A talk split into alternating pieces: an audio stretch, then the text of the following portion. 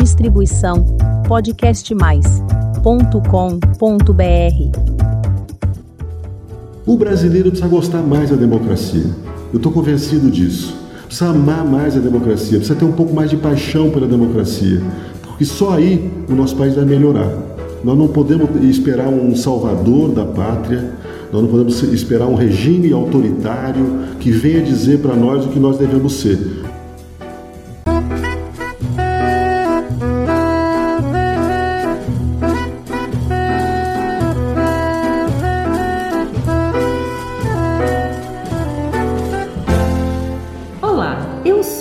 Elizabeth Junqueira do canal Avosidade. Hoje nós iniciamos uma série chamada Democracia o Processo.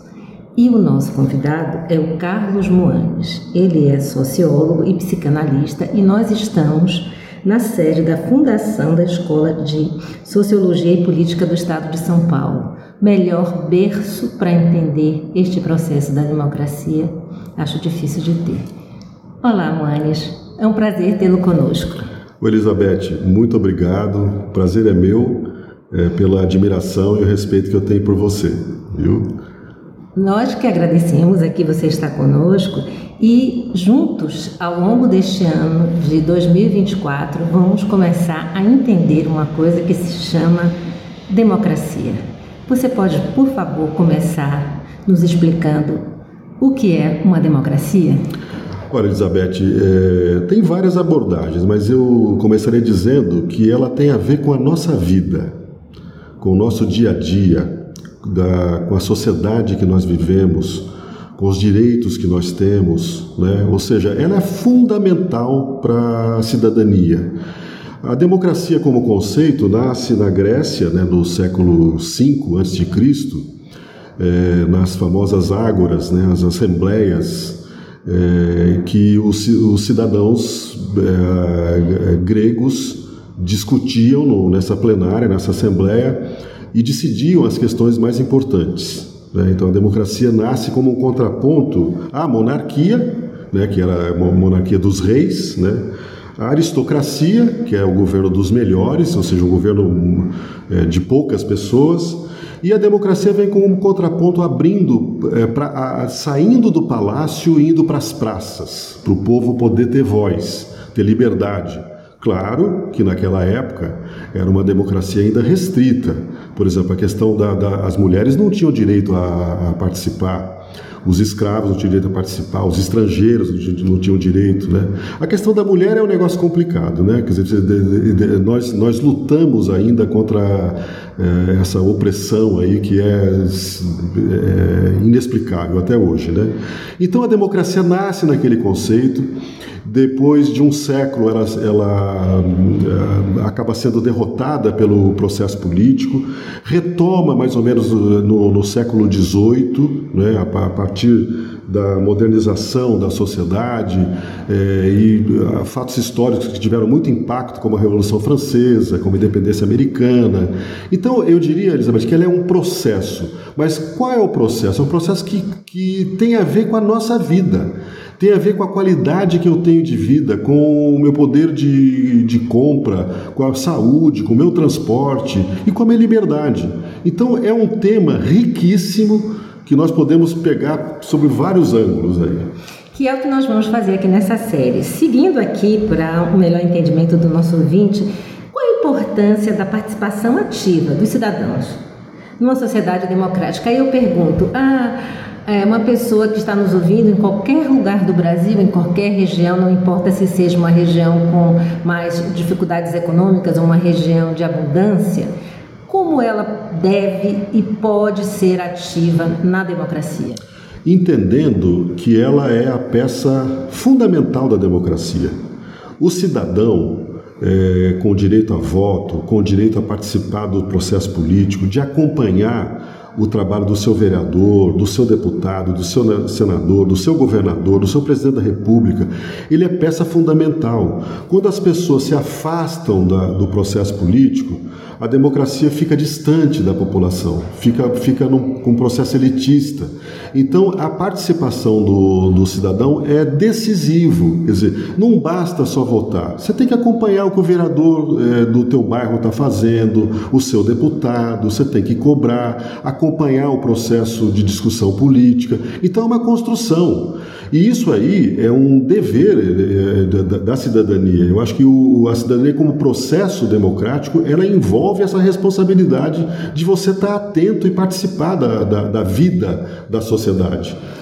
E o, político é um funcionário público, tá certo? Pago com o dinheiro do cidadão. Exatamente. E, e ele é o responsável, em última análise, né, do político, do, do, legislativo, né, o parlamentar, seja o vereador, deputado, senador, também o do executivo, os prefeitos né, das cidades, os governadores, o presidente da República, eles têm que transformar o, o, o anseio da população, as necessidades, em políticas públicas.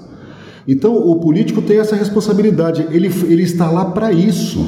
Ele está lá para aperfeiçoar a democracia, para radicalizar a democracia, no sentido que a democracia não é só a garantia de liberdade de, de direitos, é é a capacidade, é a possibilidade de você ter saúde pública, de você ter um, um sistema como o SUS funcionando, né, de você ter educação para todos, possibilidade de trabalho. Então a democracia não é meramente formal. Né, eu vou votar a cada dois anos e depois volto para casa. Não, a democracia é, tem a ver com a entrega do serviço público, da qualidade de vida do cidadão.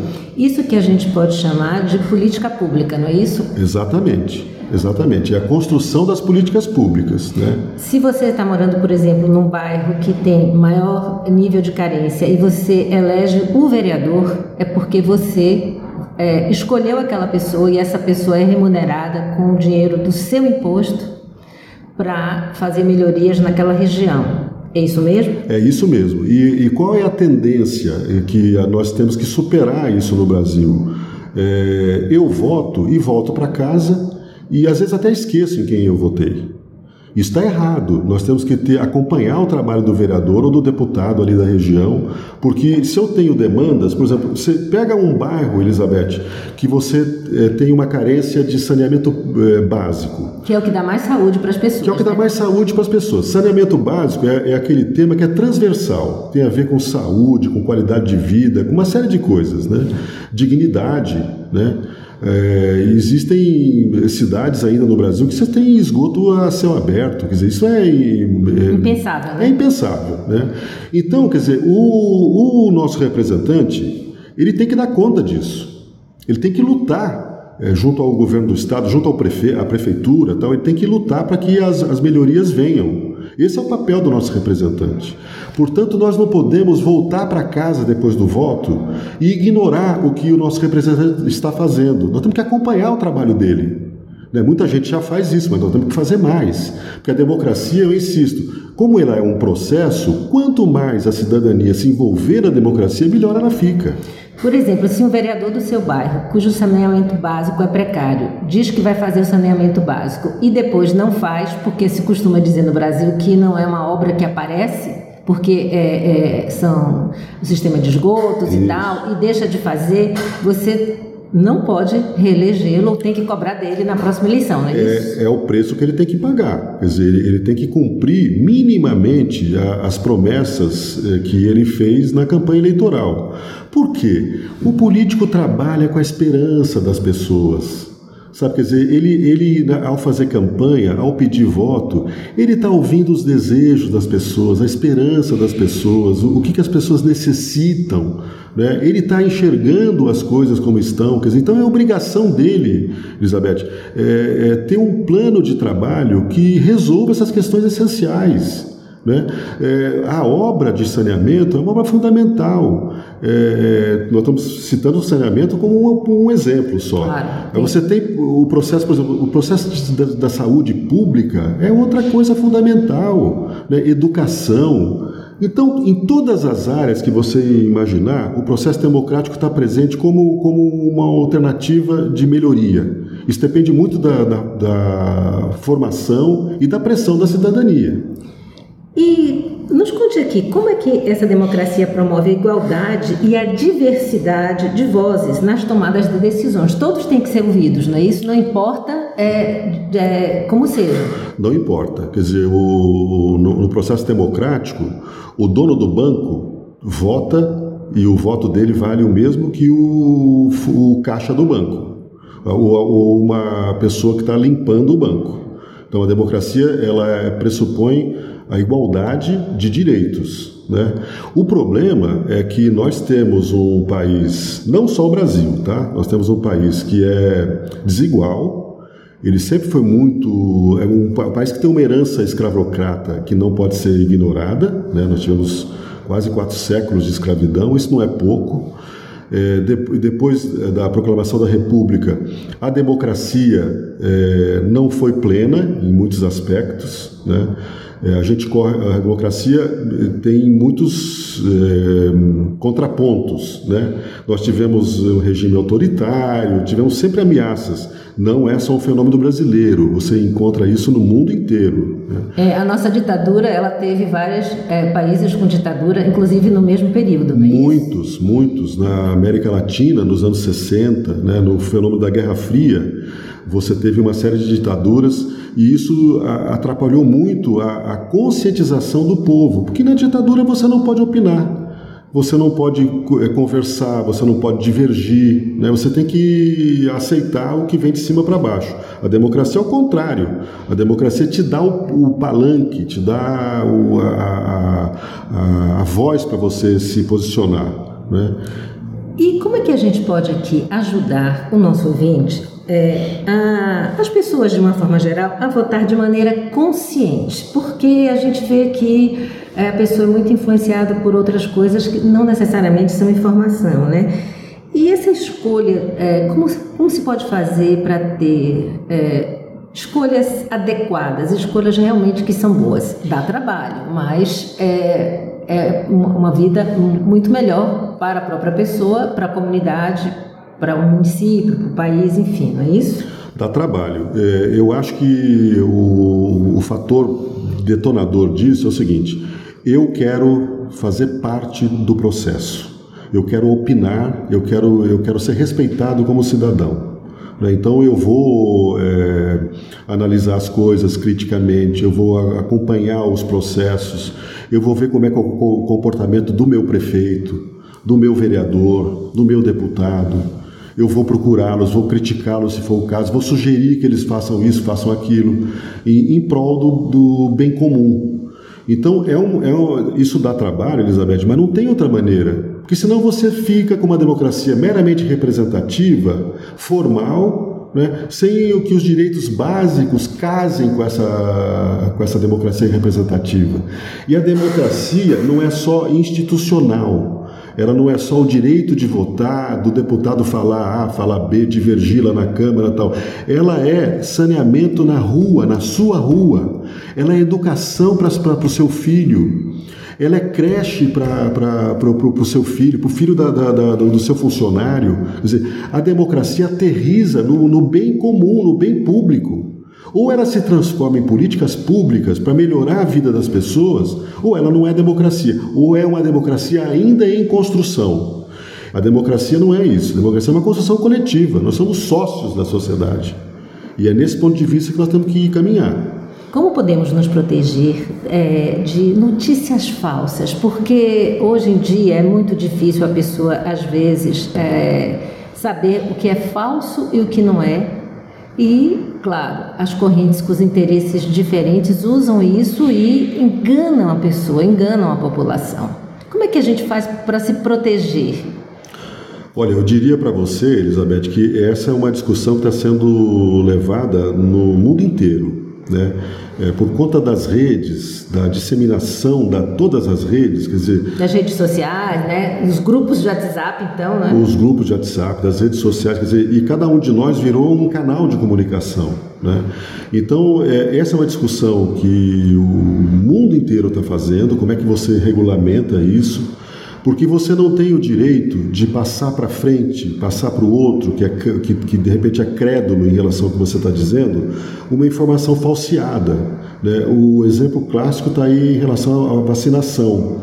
Né? Quer dizer, a, a anticiência né, é, teve um papel muito importante fundamental para poder eh, levar as pessoas a erros. Né? Muita gente morreu é, numa visão atrasada do, do, do processo. E a, e a, ciência, que não é perfeita, a ciência é, é, o avanço da humanidade, é o acúmulo do avanço, do estudo da humanidade.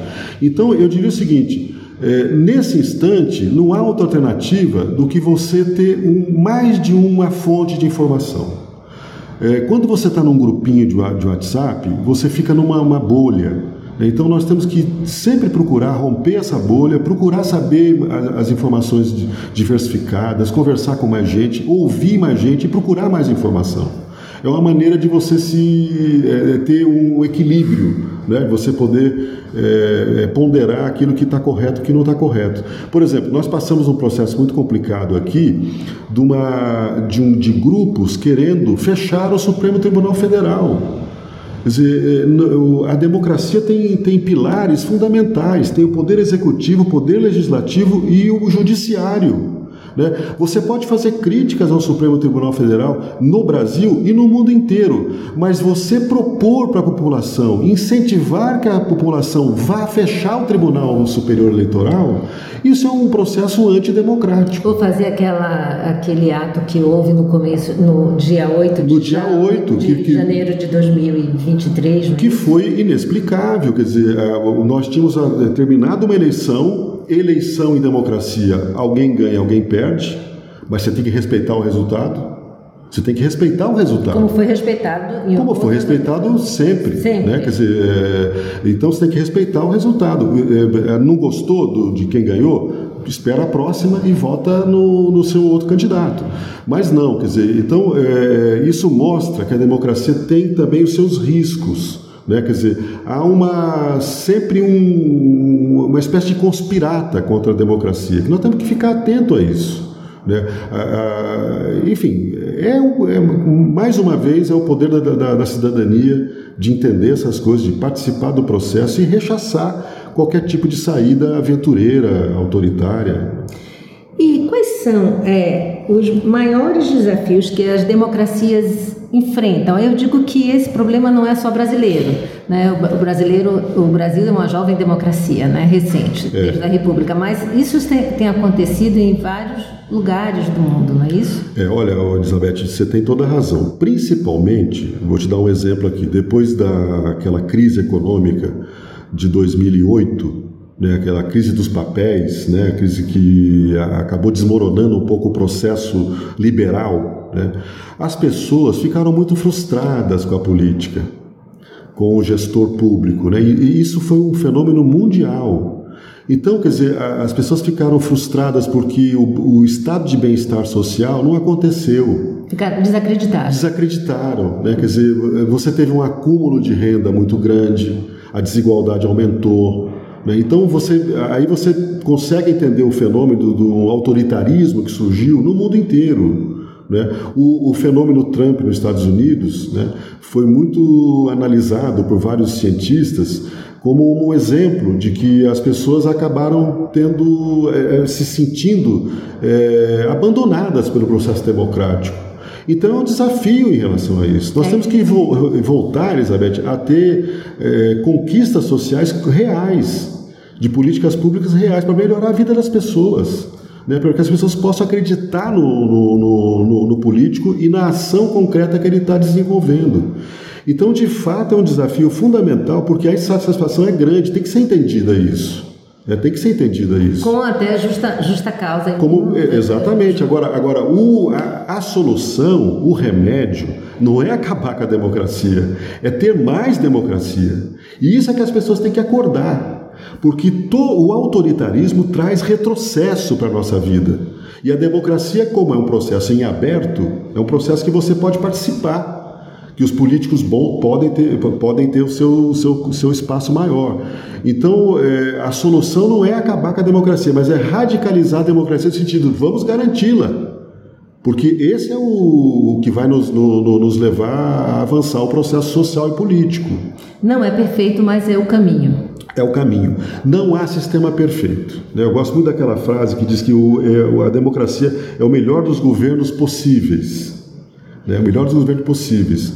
O ser humano não é perfeito. Os processos construídos pelo ser humano não são perfeitos. A democracia não é perfeita, mas a democracia permite essa participação popular essa participação do cidadão. Nenhum outro regime permite isso. A, a monarquia não permitia, a aristocracia não permitia, as tiranias não, não, não permitem isso. Né? Quer dizer, como é que um tirano vai permitir a voz do povo? Não vai permitir. Então a democracia é o princípio de que é um governo em que o povo participa, através de seus mecanismos é, é, através de plebiscitos, referendos, o voto, que ele, ele elege o seu representante. Ele elege o representante para cuidar da, da, sua rua e das questões essenciais como liberdade. Então é, é isso. Então é só no processo democrático isso é possível. Quem acha que nós temos solução fora do processo democrático está equivocado. Para a gente é, é, fechar e explicar bem essa questão, por exemplo, um governo autoritário, se ele não quiser que determinada região do Brasil, ou então numa cidade, determinado bairro, não tenha acesso a escola, saúde, saneamento básico, não vai ter. Não vai ter. Não vai ter. É, é, uma, é uma, é uma decisão, é uma decisão é, linear, uma decisão assim é, que, que não há questionamento. Você não pode questionar uma, um regime totalitário. Quer dizer, essa é a questão que as pessoas têm, têm que entender. A democracia tem pesos e contrapesos. Né? Ela é imperfeita? É imperfeita. Mas ela tem pesos e contrapesos. Você tem a justiça para poder garantir seus direitos. Né? E a democracia é um processo de negociação e de formação de consensos. Não que ela tenha que ter o consenso geral, mas é a formação de consenso. Enquanto eu não tiver um consenso sobre o tema tal, eu tenho a liberdade de discutir sobre ele. Então é a diversidade da sociedade, né? Nós somos diferentes, nós temos famílias diferentes, temos formação cultural diferente, nós somos múltiplos. O Brasil é, é múltiplo, é um país maravilhosamente diverso. Né? Cada um pensa de um jeito. Você tem culturas dentro do país é, é que estão ali enraizadas, né? Então, é, é, a síntese desse diálogo, dessa conversa de todos com todos, que nós podemos criar consensos. E, em última análise, o processo democrático é muito parecido com o processo político.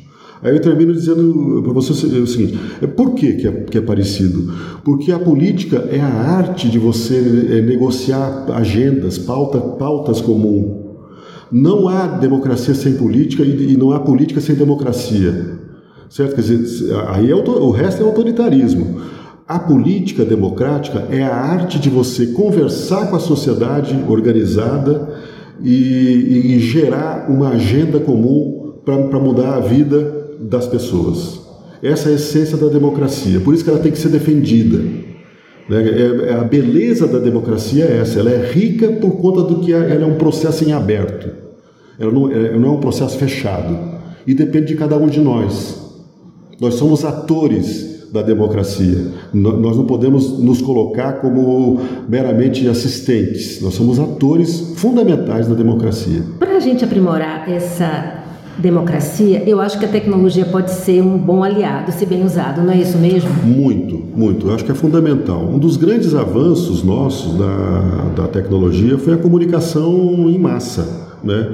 É, há pouco tempo atrás é inacreditável, a gente acaba não, nem lembrando. A gente tinha dificuldade de ter telefone em casa, de fazer Sim. ligação para uma outra cidade. Você pedia, às vezes, uma, uma ligação para fazer no outro dia.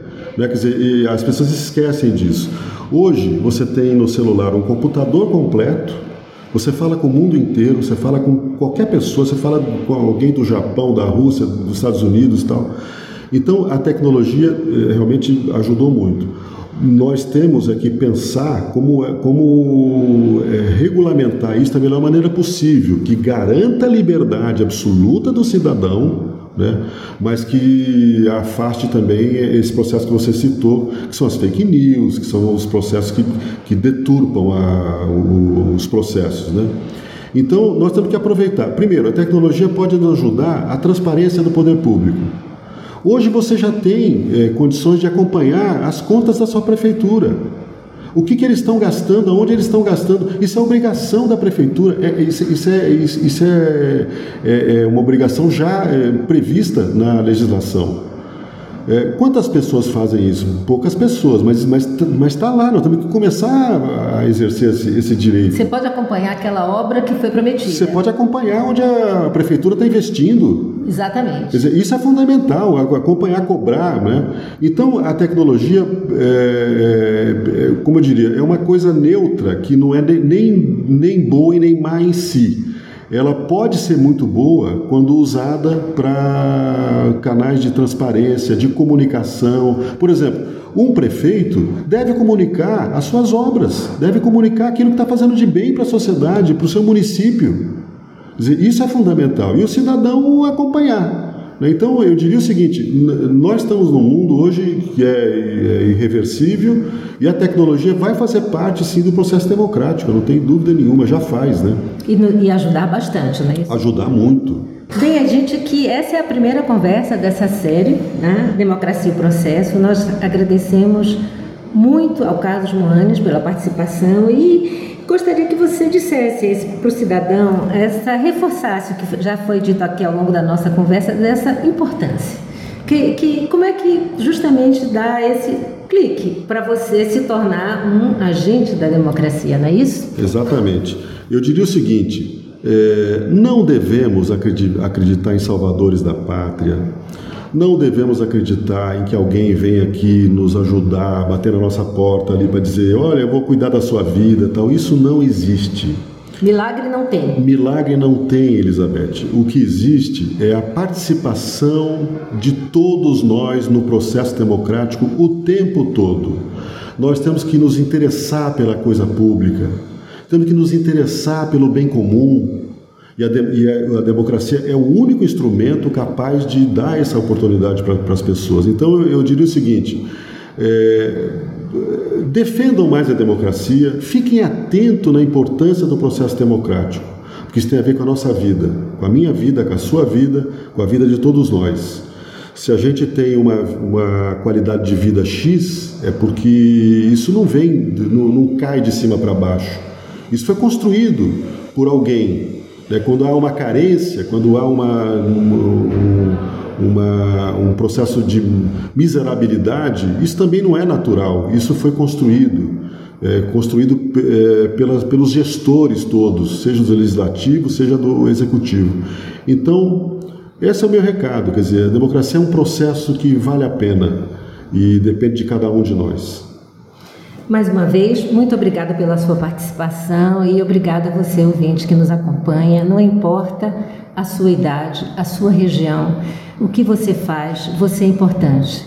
E as políticas públicas, as boas políticas públicas vão ser feitas pra, para os brasileiros de todas as idades, se tiver a nossa participação. Muito obrigada pela sua companhia.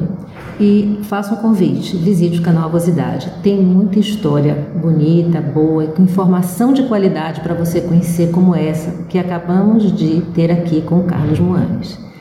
Toda quinta-feira tem episódio novo às 16 horas. Até o próximo episódio.